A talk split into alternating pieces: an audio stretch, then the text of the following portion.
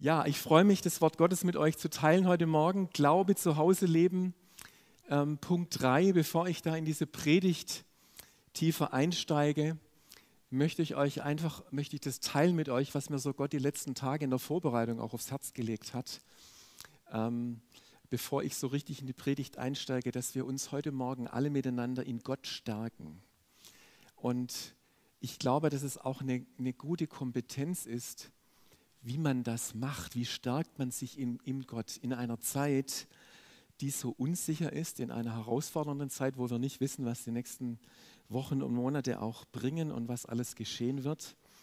Und ich habe empfunden, dass es gut, dass wir, dass wir das auch, ja, dass wir da auch eine, eine Möglichkeit entwickeln, wie das so ist, dass wir uns in Gott stärken können in solchen herausfordernden Zeiten. Mir fiel diese Stelle ein, von David in 1 Samuel 30, Vers 6, als er in einer sehr, sehr schwierigen Situation war, die ich jetzt gar nicht im Detail ähm, beschreibe, also wo David wirklich in einer großen Bedrängnis war. Und dann heißt es in 1 Samuel 30, Vers 6 nur, David aber stärkte sich in dem Herrn, seinem Gott. Und ich habe mich immer gefragt, ja, wie hat er denn das gemacht eigentlich? Ja?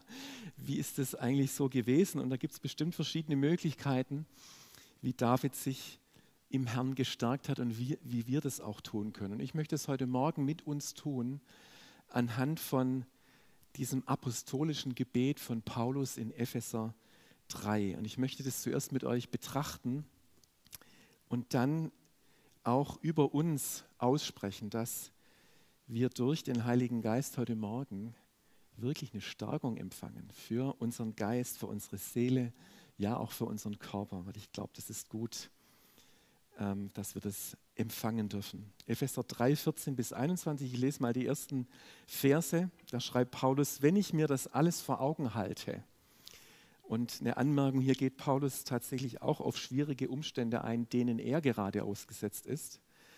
Wenn ich mir das alles vor Augen halte, ist, kann ich nicht anders, als anbetend vor dem Vater niederzuknien. Er, dem jede Familie im Himmel und auf der Erde ihr Dasein verlangt, verdankt und der unerschöpflich reich ist an Macht und Herrlichkeit, gebe euch durch seinen Geist innere Kraft und Stärke. Es ist mein Gebet, dass Christus aufgrund des Glaubens in euren Herzen wohnt und dass euer Leben in der Liebe verwurzelt und auf das Fundament der Liebe gegründet ist. Mal nur bis hierher. Wir sehen, dass in diesem Gebet von Paulus die drei Personen des dreieinigen Gottes alle vorkommen. Es kommt der Vater vor, mit dem beginnt es, vor dem wir unsere Knie in Anbetung beugen. Was für ein Vorrecht, dass wir das tun dürfen. Der Heilige Geist, durch den Kraft und Stärke in unser Inneres fließt. Und Christus, der Sohn Gottes, der in unseren Herzen wohnt und wir durch ihn in der Liebe Gottes eingewurzelt und gegründet sind. Ist es nicht herrlich?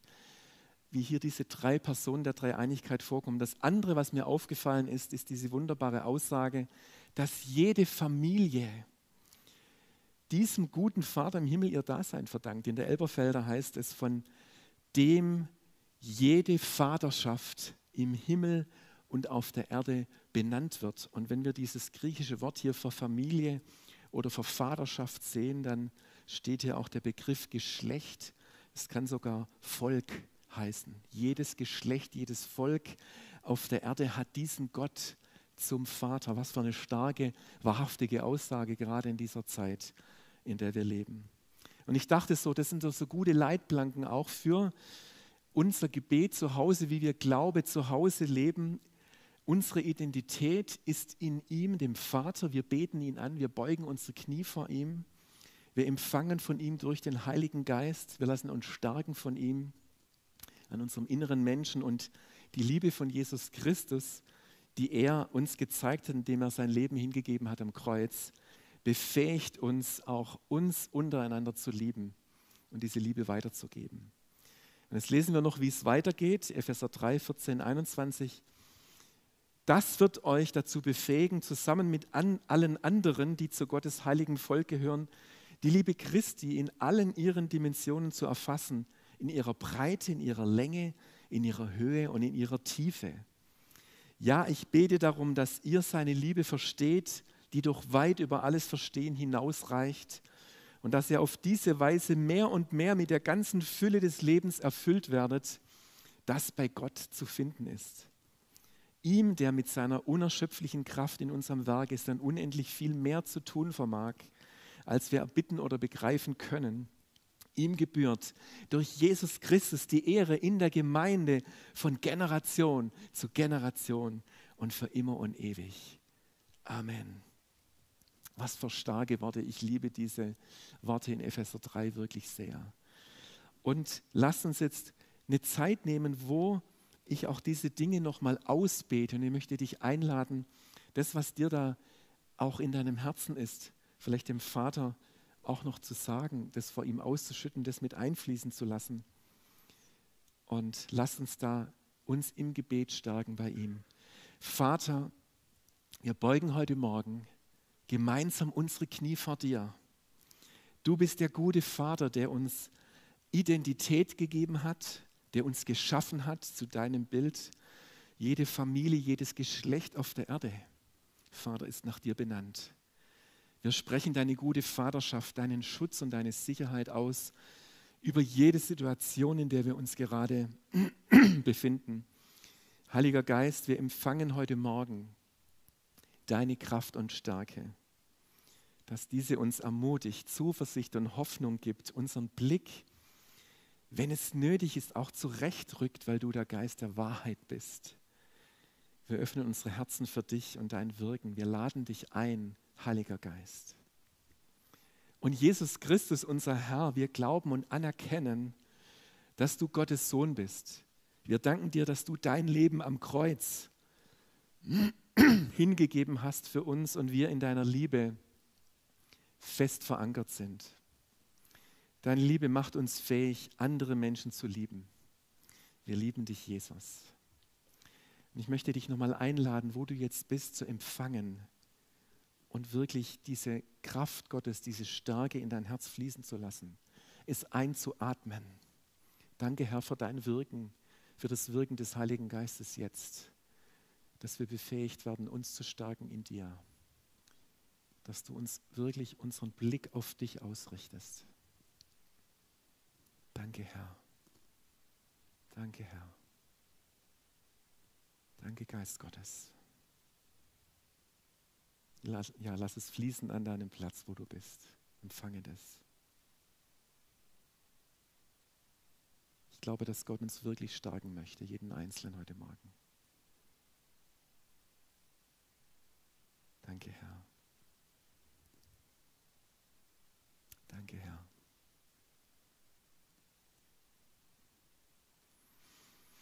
Ja, Amen. Amen. Ja, ich möchte dieses Thema Glaube zu Hause leben heute noch abrunden mit diesem dritten Teil. Wir haben in der letzten Woche neben der Predigt von Basti ja auch ein Interview gehört von der Familie Götz, die uns zeugnishaft berichtet hat als ganze Familie, wie das so mit Glaube zu Hause leben bei euch war, wie das eure Söhne erlebt haben. Wir haben es jetzt vorher von Ronja und von Jonathan gehört. Und wenn man diesen Slogan Glauben zu Hause leben mal in drei Teile teilen würde, dann könnte das in etwa so aussehen. Also das ist ja dieses schöne Bild und du kannst schon die nächste Folie auflegen, dass wir links das Thema Glauben haben und da haben wir uns ja auch schon immer wieder die Frage gestellt, wie wurde dieser Glaube geprägt in unserer Herkunftsfamilie? Was für Werte und Überzeugungen haben sich dadurch in unserem Leben eingeprägt? Die zweite Frage lautet, und die fand ich jetzt auch ganz, ganz spannend, was bedeutet eigentlich der Begriff Zuhause? für dich. Ja, das kann für jeden was anderes bedeuten. Was ist zu Hause für dich im Hier und Heute? Wo bist du zu Hause? Wie lebst du den Glauben zu Hause? Und das Dritte, und da wird es dann ganz praktisch leben im Sinne von gestalten, umsetzen, also proaktiv Glaube leben, leben, was ich glaube zu Hause. Und starten wir mit dem Glaubensverständnis, mit dem wir geprägt worden sind. Von Basti haben wir ja schon gehört in seinen Predigten, wie viel die Prägung der Eltern hier ausmacht. Also sowohl im Sinne dieser wunderbaren Möglichkeit, die Kinder wirklich gut prägen zu können, ihnen für ihre Generation, die nächste Generation viel mitzugeben, Zugang zu Gott. Ähm, aber es können natürlich auch Defizite damit verbunden sein, wenn wir das nicht machen und wenn wir das nicht vorleben. Ich habe mir mal überlegt, wie würde mein Prägungsmix aussehen. Und den seht ihr jetzt hier auf der linken Seite, so mein Prägungsmix, wie ich geprägt worden bin. Das eine wäre so die väterliche Linie von den Großeltern, strenger Pietismus, wo ich sehr, sehr, sehr dankbar bin, muss ich einfach erstmal sagen.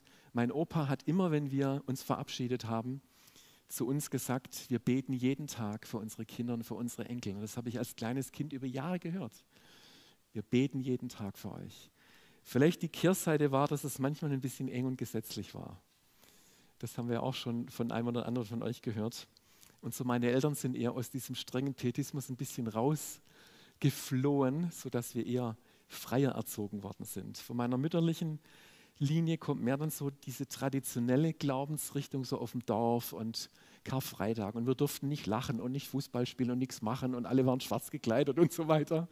Das war so auch eine, auch eine Schiene, die jetzt nicht so ganz so nett war. Und was dann aber auch dazu kam, wo ich so drüber reflektiert habe, das war, dass ich zwei Onkel habe, mit denen ich eigentlich eine sehr gute Beziehung habe, die richtige Atheisten sind, ja, die ja, und Schöpfung gibt es nicht und Gott gibt es nicht und nach dem Tod gibt es nichts. Und das hat mich als Jugendlicher absolut beschäftigt, dass da zwei drin waren in meiner Familie, die jetzt das wirklich alles abgestritten haben. Und bei mir war es ja dann so, ich habe das ja auch schon mal ähm, erzählt, als ich mein Leben Jesus gegeben habe, also mit 15, 16 Jahren ganz bewusst im evangelischen Jugendwerk, dann war ich voller Feuer, ja, und voller Leidenschaft und manchmal war es meinen Eltern fast zu hingebungsvoll, dass man jetzt auch noch sein ganzes Leben verändert und auf Jesus ausrichtet. Also zum Beispiel, ich habe dann Forstwirtschaft studiert und habe dann nach dem Studium, wo ich jetzt hätte ein Revierförster sein können, ja, ein Revier äh, übertragen bekommen habe, dann habe ich erst mal gesagt, ich mache eine Jüngerschaftsschule bei Jugend mit einer Mission. Alle haben gesagt, wie kannst du jetzt ähm, diese Möglichkeit aufgeben, jetzt gehst du zu Jugend mit einer Mission in so eine Jüngerschaftsschule und wird das, ist das wohl das Richtige und geht da alles mit rechten Dingen zu und ist das nicht eine Sekte und so weiter und so fort. Könnt ihr euch vorstellen. Und das war auch so eine Zeit, wo ich gemerkt habe, es ist auch gut, ja, ein natürlicher Prozess, weil ich mich so von Gott geführt gefühlt habe, auch sozusagen meinen Weg dann auch zu gehen. Meine Eltern mussten mich auch loslassen. Auch so das Thema Glaubenstaufe war so ein Thema. Also je mehr dann die Jahre ins Land gingen, desto mehr haben meine Eltern mich dann auch losgelassen und ich habe die Bea kennengelernt in der Jüngerschaftsschule und mit heimgebracht und da fanden sie das doch auf einmal richtig gut. Ja? Also so eine Schwiegertochter zu kriegen. Also so ganz schlecht kann es jetzt auch nicht gewesen sein. Und das Leben hat mir dann auch recht gegeben, ähm, dass einfach ähm, gute Dinge passiert sind, wenn man mit Gott seinen Weg geht und dann auch ein Vertrauen entsteht, wenn das andere Menschen sehen. Und ich finde das, deswegen sage ich das auch mit diesem Loslassen, das ist ein natürlicher Prozess, wo schon im ersten Buch Mose auch drin steht, ein interessanter Aspekt, dass ein Mann Vater und Mutter verlassen wird. Ja, also und ein selbstständiges Leben führt. Und bei dieser Bibelstelle geht es ja auch, Ronja und Jonathan, um die Ehe, diese Ordnung der Ehe, wenn ihr heiratet, wird diese Stelle zitiert werden, dass ein Mann nicht nur Vater und Mutter verlässt, sondern an, an einer Frau anhängt, sich verklebt mit ihr, heißt es im Hebräischen eigentlich, und sie werden ein Fleisch sein. Ja, das ist, ähm, das ist dann in dieser Bibelstelle drin. Und ich dachte, und da wollte ich mal kurz mit euch auf das Leben von Jesus schauen, weil Jesus ja auch in diesem Konflikt war, aus einer Herkunftsfamilie zu kommen und dann aber auch dieser Sohn Gottes zu sein. Ja, wir sehen das das erste Mal, als er zwölf Jahre alt war und wo er dann mit seinen Eltern auf dem Passafest in Jerusalem war. Und dann ist ja was passiert. Jesus war dann auf einmal weg und die Eltern dachten, der wäre jetzt vielleicht hier ähm, mit den anderen Pilgern unterwegs und sie haben ihn drei Tage gesucht. Hallo, drei Tage, da würden wir die Polizei rufen heute. Ja, das wäre richtig Stress. Und Jesus hat nicht mal was gesagt. Also könnte man sagen, das war jetzt auch nicht so ganz in Ordnung von ihm, oder? Also auf jeden Fall, die Eltern haben ihm vorwurfsvoll gefragt, warum, warum hast du uns nichts gesagt? Du bist einfach weggegangen. Und Jesus fragt nur, warum habt ihr mich gesucht? Ja, ja, danke. Was für eine, was für eine Gegenfrage. wusstet ihr nicht, dass ich im Haus meines Vaters sein muss? Das ist schon eine Spannung, oder? Und das finde ich das Faszinierende, dass Jesus ja die ersten 30 Jahre auch ein relativ normales Leben geführt hat. Das sehen wir daran, dass er, als sein öffentlicher Dienst begann, er in der Synagoge in Nazareth in seiner Vaterstadt war und aus der Schriftrolle Jesaja gelesen hat und die Leute erstmal gesagt haben: Ist das nicht der Sohn des Zimmermanns? Im Schwäbischen hätte man vielleicht gesagt: Ist das nicht im Zimmermanns Josef sein Sohn, sein Junger sozusagen? Ja? Also, so wie auf dem Dorf, ja, ist das nicht der, der da, also ein ganz normaler Mensch, auf einmal steht er da und sagt Dinge, spricht Worte des ewigen Lebens aus und in Nazareth wurde er abgelehnt und Jesus sagt hinterher, ein Prophet gilt nichts in seiner Heimatstadt. Wow. Also, und dann geht es weiter, ja, dann kommen die Mutter und die Brüder von Jesus mal eines Tages, als Jesus bei den Jüngern war und die sagen, du, deine Mutter und deine Brüder sind da draußen. Und Jesus sagt, äh, meine Mutter und meine Brüder sind die, die das Wort Gottes hören und danach handeln. Oh, Finde ich auch ein bisschen krass. Gell? Also er grenzt sich auf eine gute Art und Weise von seiner Heimatfamilie ab. Nochmal eine, eine spannende Stelle, als in Johannes 7 steht es, als die Brüder von Jesus sagen, Jesus, wir gehen zum Passafest nach nach Jerusalem, komm doch mit und tu da auch deine Wunder. Ja, sitz doch nicht nur hier in Galiläa rum, sondern geh mit uns mit. Und das haben die jetzt nicht einfach so gesagt, sondern da war schon ein Hohn und Spott dabei. Und Jesus hat gesagt, er geht nicht mit, weil seine Zeit nicht gekommen ist und hinterher geht er doch heimlich nach Jerusalem. Was für Bibelstellen sind das? Das ist herrlich. Also wir sehen diese Spannung, in der Jesus auch war, aus seiner Herkunftsfamilie zu kommen und dann als Sohn Gottes zu leben zu leben. Und was ich sehr schön finde, aber, dass Jesus seine Eltern trotzdem immer geehrt hat. Und er hat, am, als er am Kreuz hing, noch seine Mutter mit Johannes zusammengebracht, ähm, dass die sozusagen sich umeinander kümmern. Also finde ich auch sehr, sehr liebevoll. Also diese, diese Spannung zwischen der Herkunftsfamilie, die ja auch unsere Prägung, also die, die unsere Prägung uns gibt und dann aber auch ein selbstständiges geistliches Leben zu führen. Das ist vielleicht auch jetzt dieser zweite Teil, zu dem wir jetzt kommen, was eigentlich zu Hause bedeutet. Ähm, das kann sein für einige von euch, dass ihr noch bei euren Eltern zu Hause lebt und dann ist Glauben zu Hause. Einfach das, wie ihr es zu Hause macht. Vielleicht lebst du aber auch als Single, vielleicht studierst du hier in Stuttgart, hast hier eine, so, vielleicht sogar eine WG oder mit anderen jungen Erwachsenen zusammen oder du bist wie Jonathan und Ronja kurz vor der Heirat, ja, deinen Hausstand zu gründen. Oder du bist verheiratet.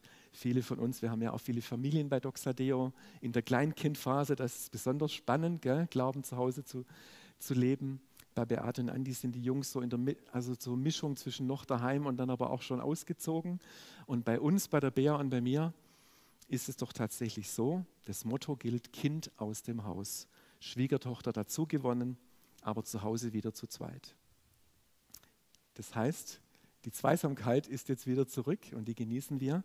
Aber wisst ihr, das, das haben wir natürlich in den letzten Jahren nochmal versucht, auch unserem Sohn noch gute Dinge auf den Weg zu geben. Und es ist schon dann eine spannende Lebensphase, wieder zu zweit zu sein. Und neulich hat Bea zu mir gesagt, und das gebe ich euch mal ganz, ganz offen weiter, du, ich würde mir eigentlich von dir wünschen, dass du ein bisschen mehr Initiative zeigst dass wir zusammen als Ehepaar Zeit mit Gott verbringen.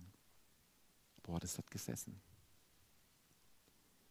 Das hat gesessen. Da dachte ich, ja, das ist ja auch, das ist ja spannend. Gell? Ich fand es richtig gut, dass sie das gesagt hat. Ja? Also, dass sie, und das, das habe ich sehr zu Herzen genommen. Und ich glaube, das ist genau dieser Punkt, Glaube zu Hause leben, wie, wie machen wir das? Was bedeutet das eigentlich ganz praktisch? Wie gestalte ich meine persönliche Beziehung mit Gott? Wie gestalte ich Beziehungen, wie investiere ich in gesunde Beziehungen, also jetzt nicht nur über Social Media und Handy und so, sondern in die richtigen Beziehungen. Ja? Wie können wir gemeinsame Zeiten gestalten? Wie können wir auch Zeiten beim Essen ausnutzen, um mal über interessante Themen, über Gott und die Welt zu sprechen? Für Ehepaare, wie können wir unseren Glauben gemeinsam leben? Ich fand es toll, dass ihr das gesagt habt, gell? dass ihr gemeinsam betet. Viele Ehepaare beten nicht gemeinsam. Habt ihr das gewusst? Weil es einfach aus welchem Grund auch immer irgendwie schwierig ist. Vielleicht hat es mit der Prägung zu tun, vielleicht traut man nicht, sich nicht richtig, warum, vielleicht ist es unterschiedlich, wie, wie man das macht. Es ist nicht selbstverständlich, dass man das miteinander macht. Und meine Frage an dich ist, wie würdest du deine Rolle und Verantwortung momentan beschreiben, Glaube zu Hause zu leben? Ich glaube, das ist wichtig, erstmal auch zu, zu sehen bei dem Thema, wie wird es denn konkret für mich? Das hat ja mit der Rolle und der Verantwortung zu tun, in der ich auch zu Hause stehe.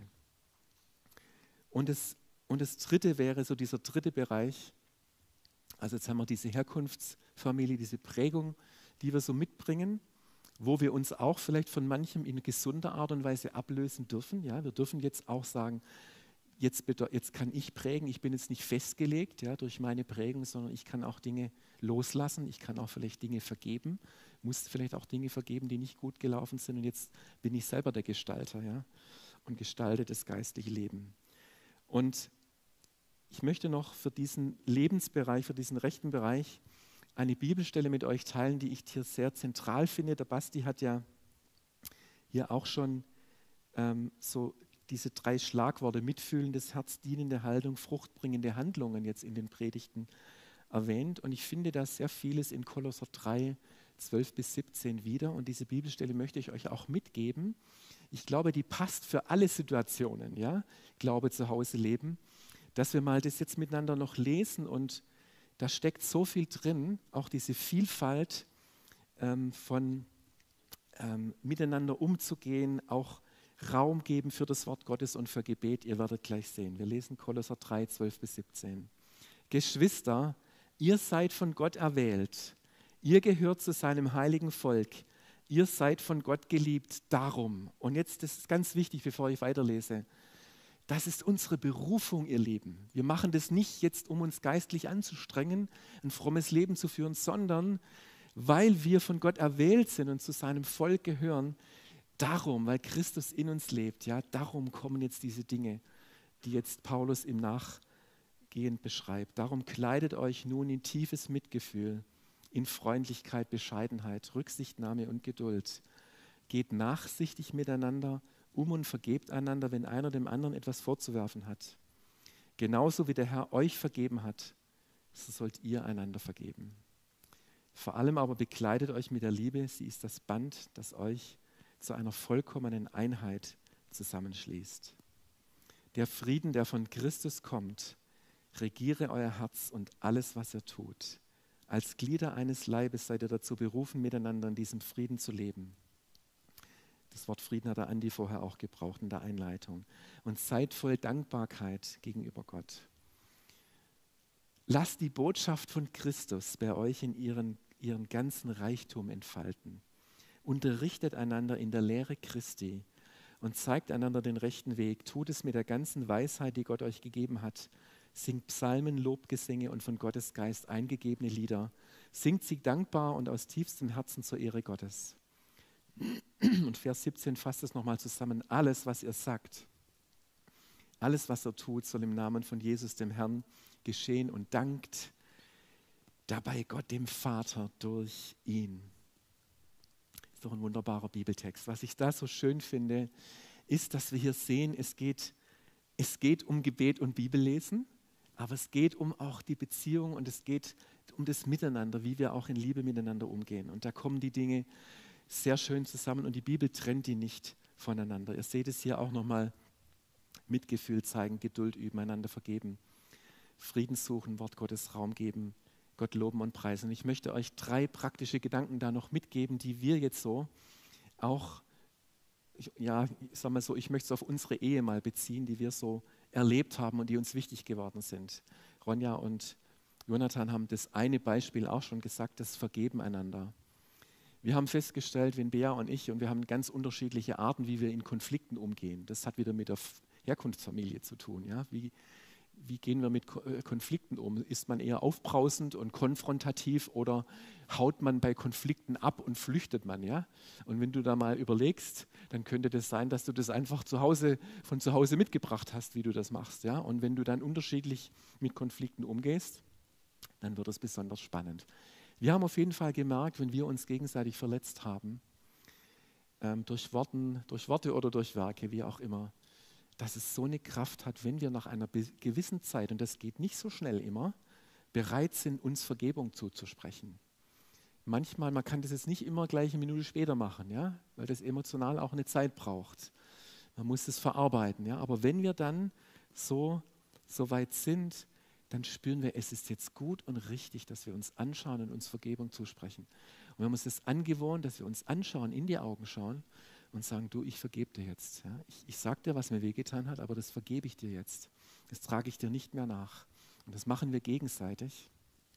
Und das ist ja meistens auch so, dass man sich dann gegenseitig wehgetan hat. Dann fällt es auch ein bisschen leichter, ja, wenn jeder auch einen Teil dazu beiträgt. Und was ich stark finde, und das ist eigentlich auch diese übernatürliche Dimension, wenn das ausgesprochen ist, dann hat das Kraft. Warum?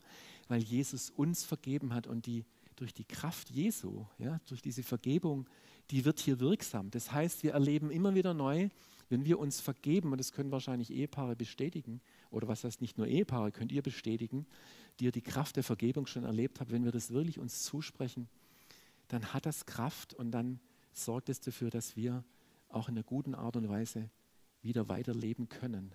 Das heißt nicht, dass wir nicht an Dingen arbeiten müssen, die dadurch aufbrechen, aber wir haben diese Kraft der Vergebung wirklich kennengelernt und ähm, es ist so ein wichtiges Werkzeug, dass wir das nicht einfach so krass drüber wachsen lassen und naja, das war jetzt nicht so gut. Hey, wir brauchen das, wir müssen uns Vergebung zusprechen. Das hat wirklich Kraft. Das Zweite ist, was uns immer geholfen hat, sind, und das kennen wahrscheinlich die meisten von euch auch, nicht nur Ehepaare, sondern das gibt es ja für alle möglichen, die fünf Sprachen der Liebe. Hier sind sie in einer vielleicht ein bisschen anderen Form aufgeführt. Wenn in Kolosser 3 steht, dass wir uns mit Liebe bekleiden sollen, dann ist es ja erstmal ein Wort. Ja, Liebe ist ein Wort mit ganz vielen Facetten. Und es ist eigentlich eine schöne Feststellung, dass es verschiedene Liebessprachen gibt. Also was bedeutet jetzt Liebe eigentlich für, meinen, für mein Gegenüber? Mit dem ich vielleicht in der WG zusammen wohne, ja, oder meinen Ehepartner oder wie auch immer. Es können unterschiedliche Dinge bedeuten. Ich sage jetzt einfach mal so ein bisschen, die meisten Männer haben als hauptsächliche Liebessprache anerkennende Worte, also Lob und Ermutigung. Wir müssen ab und zu hören, wie toll wir sind. Habt ihr das gewusst, ihr Frauen? Ja? Gut, wenn wir das Männer ab und zu mal müssen wir hören, wie toll wir sind. Das können auch andere Dinge sein, aber das, das ist so meine Erfahrung, dass es bei Männern sehr ausgeprägt ist, diese Liebessprache. Ähm, es können aber auch, das ist zum Beispiel bei der Bea eine Liebessprache, gell, dass wir wirklich Zeiten zu zweit haben, nicht immer irgendwelche anderen Leute um uns herum, sondern wo wir wirklich nur zu zweit sind. Ja? Du bist mit mir zusammen, du zeigst mir, ich bin dir wichtig, ich verbringe mit dir Zeit. Oder einfach wirklich Hilfsbereitschaft im Haushalt. Ja? Ähm, mit anpacken, einfach unterstützen, helfen, kann eine Liebessprache sein. Und wenn wir feststellen, was unser Gegenüber oder Partner für eine Liebessprache hat und wir dann wirklich Liebe üben und das ist dann wie wenn wir auf da was einzahlen, ja, auf ein Konto, da können wir unwahrscheinlich viel Liebe zeigen. Also ich finde das eine tolle, eine tolle Sache, wie wir da auch wissen können, wie, wie wir uns Liebe auch zeigen können und dass es beim anderen auch ankommt. Und ein letzter Punkt, und den möchte ich auch noch ganz bewusst erwähnen, so Bea und ich haben über die Jahre auch uns mehr und mehr nach diesem übernatürlichen Wirken Gottes auch ausgestreckt in unserer Ehe, in unserer Familie. Also zu sagen, wenn jemand krank ist, hey, wir beten füreinander, wir legen Hände auf, wir sagen im Namen Jesu, ich bete jetzt um Heilung, ich spreche dir Heilung zu. Dass wir sowas tun, dass wir sowas praktizieren, dass wenn wir einen Geldbeutel verloren haben, dass wir einfach sagen, lasst uns beten. Ja? Vielleicht zeigt uns der Geist Gottes, vielleicht gibt er uns eine Idee, wo der jetzt liegt. Das ist ja auch dann für Kinder toll, ja? wenn die mitkriegen, wow, wir haben einen Eindruck gehabt, wo der Geldbeutel liegt. Wir haben geguckt und da lag er wirklich. Ist ja der Hammer eigentlich. Ne?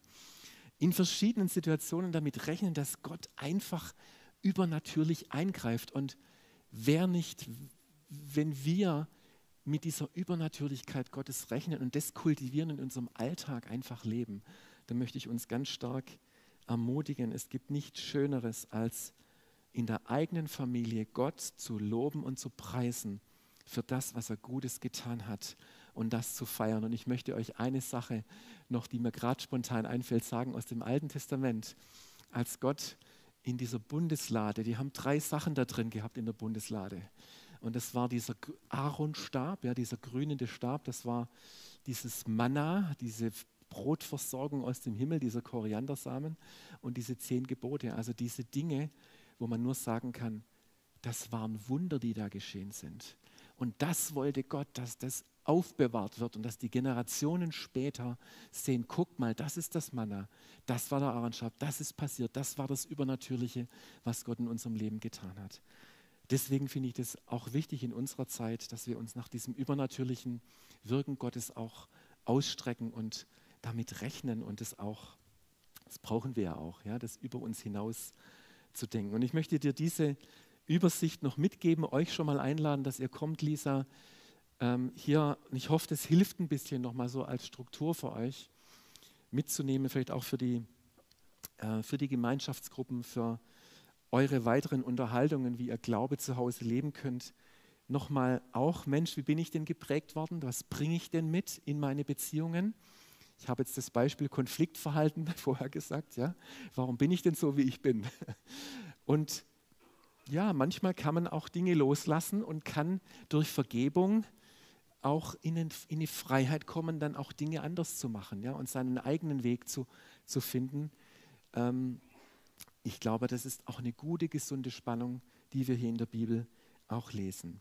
Und dann nochmal die Frage, was ist denn mein Zuhause und wie lebe ich das? Meine Rolle und meine Verantwortung, was heißt es jetzt für mich, meine Rolle und Verantwortung zu, zu leben? Und wie kann ich das konkret gestalten? Anhand vielleicht von Kolosser 3, anhand der Liebessprachen. Bin ich auch jemand, der mal, der mal Initiative ergreift? Das kann ich jetzt äh, vielleicht bei Bea ein bisschen zulegen, ja, zu sagen, hey Schatz, können wir nicht einfach morgen eine Zeit machen, wo wir beten und wo wir zusammen Bibel lesen?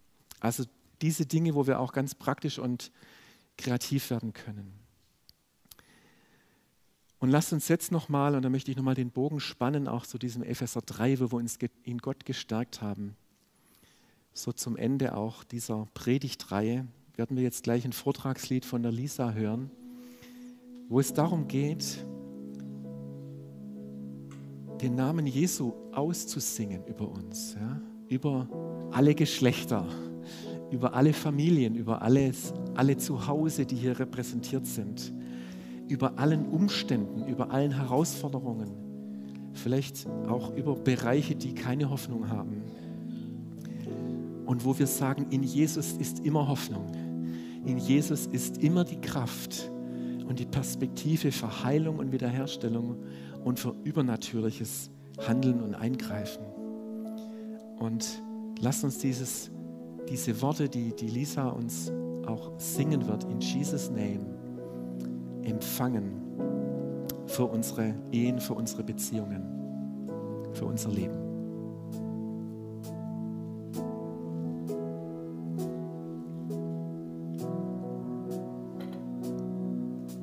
Speak the name of Jesus over you. In your your sorrow, I will ask my God to move I speak the name, cause it's all that I can do.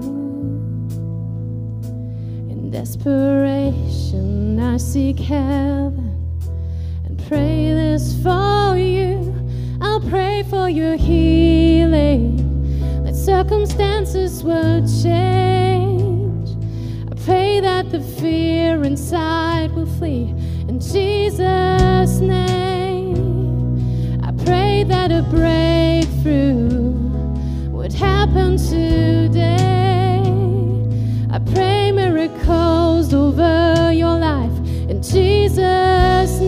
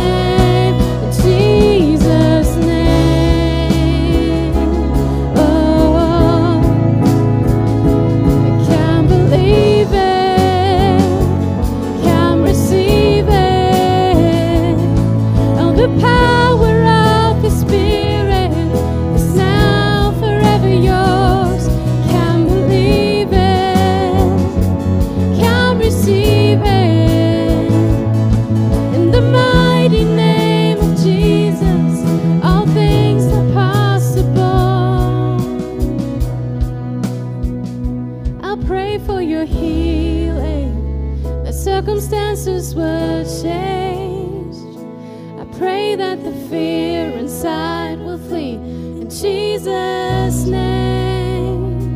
I pray that a breakthrough would happen today. I pray miracles over your life in Jesus' name.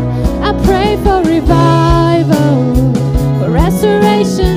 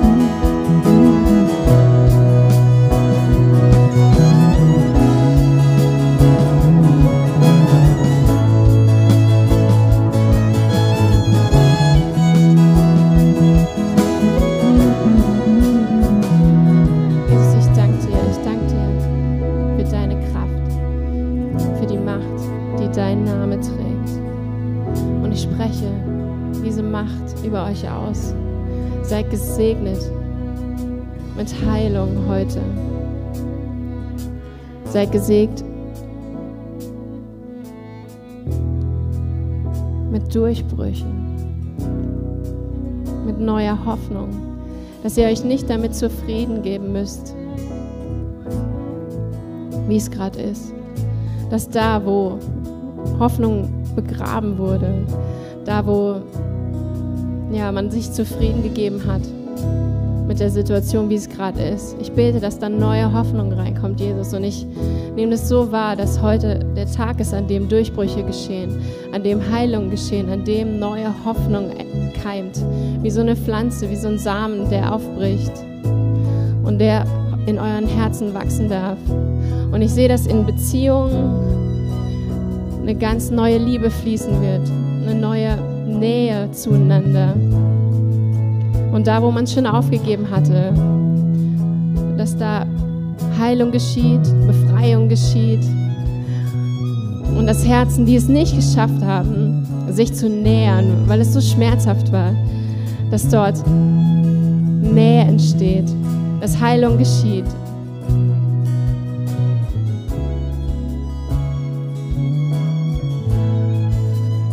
Und dass es zu seiner Ehre geschieht.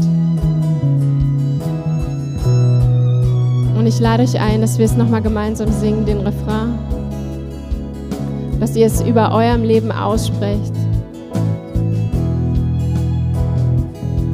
Weil das ist das, was die Macht ist. Das ist die Kraft, die darin liegt, dass wir es aussprechen. Das ist die Wahrheit.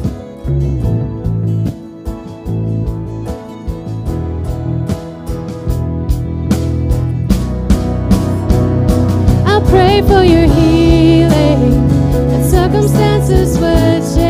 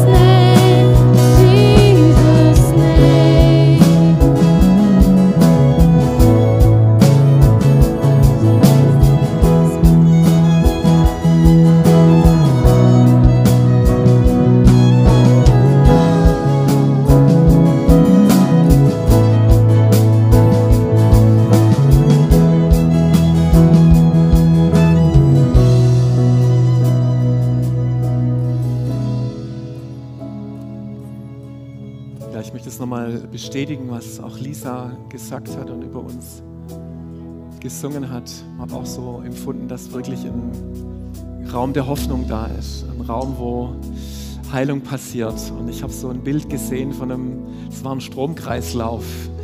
Und es war aber auch etwas zu tun, um diesen Stromkreislauf, diesen Strom zu ermöglichen. Es war wie wenn man auch einen Schalter umlegen muss. Und vielleicht ist es auch ein Wort an dich. Welchen Schalter darfst du umlegen? Vielleicht auf jemanden zuzugehen oder vergebungsbereit sein. Es gibt dann auch so einen Anteil, den, den wir haben, einen Schalter umzulegen, dass diese Hoffnungsströme auch fließen können. Und da segne ich dich, dass du für dich auch diese Schalter erkennst, diese Schritte, die du gehen kannst, dass das freigesetzt werden kann. Damit segne ich dich im Namen Jesu. Danke, Herr, für dein Reden. Danke für die Durchbrüche, die wir sehen und erleben dürfen, auch in der nächsten Zeit. Danke für deine Güte, für deine Größe und für dein übernatürliches Wirken an unseren Herzen. Amen.